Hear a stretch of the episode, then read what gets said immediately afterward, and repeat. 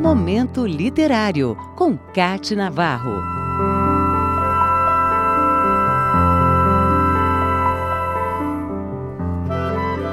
Cento e cinquenta anos de morte de Castro Alves neste dia 6 de julho.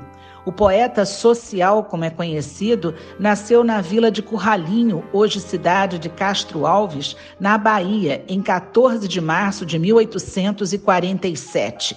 Ainda criança, se mudou com a família para Salvador, onde seu pai, que era médico, foi convidado para dar aulas na Faculdade de Medicina. Logo depois de chegar à capital baiana, a mãe morreu. Ficou com o pai e o irmão mais velho. A sensibilidade do menino era forte para a poesia e aos 13 anos recitou seu primeiro poema. O pai então decide se casar de novo e em 1862 leva a família para Recife. Ali, o jovem Castro Alves tentaria por duas vezes ingressar na faculdade de Direito, até que conseguiu e se tornou um rapaz ativo, principalmente quando escrevia seus poemas de luta por grandes causas da justiça, liberdade e contra a escravidão. Cresciam as ideias abolicionistas e republicanas. Nesse período, o irmão morreu e logo depois o pai. Castro Alves, com 19 anos, ficou com a madrasta e irmãos menores para ajudar a cuidar. O poeta, que amava a vida cultural, conheceu em uma das apresentações de teatro na cidade a atriz portuguesa Eugênia Câmara, dez anos mais velha que ele e que seria fundamental no seu amadurecimento como escritor. Ele começou uma fase de forte inspiração. Escreveu o drama Gonzaga e se mudou para São Paulo. O tema do inconformismo fica mais agudo e ele passa a pedir a abolição da escravatura em vários de seus poemas, através de versos épicos, como Em Vozes d'África e O Navio Negreiro, da obra Os Escravos, que ficou inacabada. Com o fim do relacionamento com Eugênia Câmara, ele viria a ter outros romances e amores platônicos, mas sempre foi marcado pela experiência amorosa com Eugênia.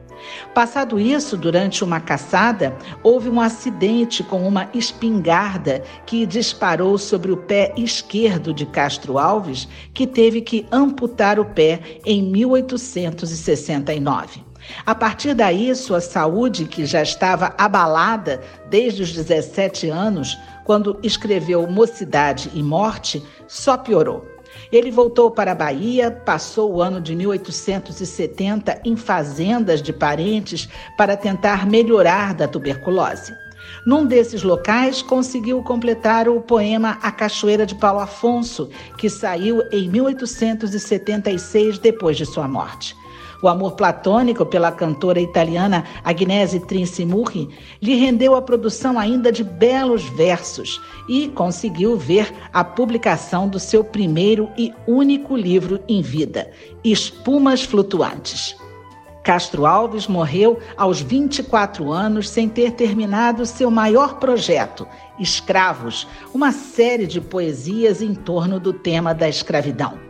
O poeta viveu pouco tempo, mas viveu intensamente e deixa em seus poemas seu romantismo, seu lirismo e seu assombro diante de um mundo onde escravos eram mercadoria nos mares. Seu poema Navio Negreiro, em seis partes, denuncia o sofrimento dos negros em um navio rumo ao Brasil. Vale a pena ler na íntegra o que eu vou ler aqui em um pequeno trecho para encerrar este momento literário. Senhor Deus dos desgraçados, dizei-me vós, Senhor Deus, se é loucura, se é verdade, tanto horror perante os céus. Ó oh, mar, por que não apagas com a esponja de tuas vagas, de teu manto este borrão? Astros, noites, tempestades, rolai das imensidades, varrei os mares tufão. Quem são estes desgraçados que não encontram em vós mais que o rir calmo da turba que excita a fúria do algoz? Quem são? Se a estrela se cala, se a vaga apressa resvala como um cúmplice fugaz perante a noite confusa. Dize-o tu, severa musa, musa libérrima audaz. São os filhos do deserto, onde a terra expôs a luz, onde vive em campo aberto a tribo dos homens nus. São os guerreiros ousados que, com os tigres mosqueados, combatem na solidão. Ontem simples, fortes, bravos. Hoje, míseros escravos, sem luz, sem ar, sem razão.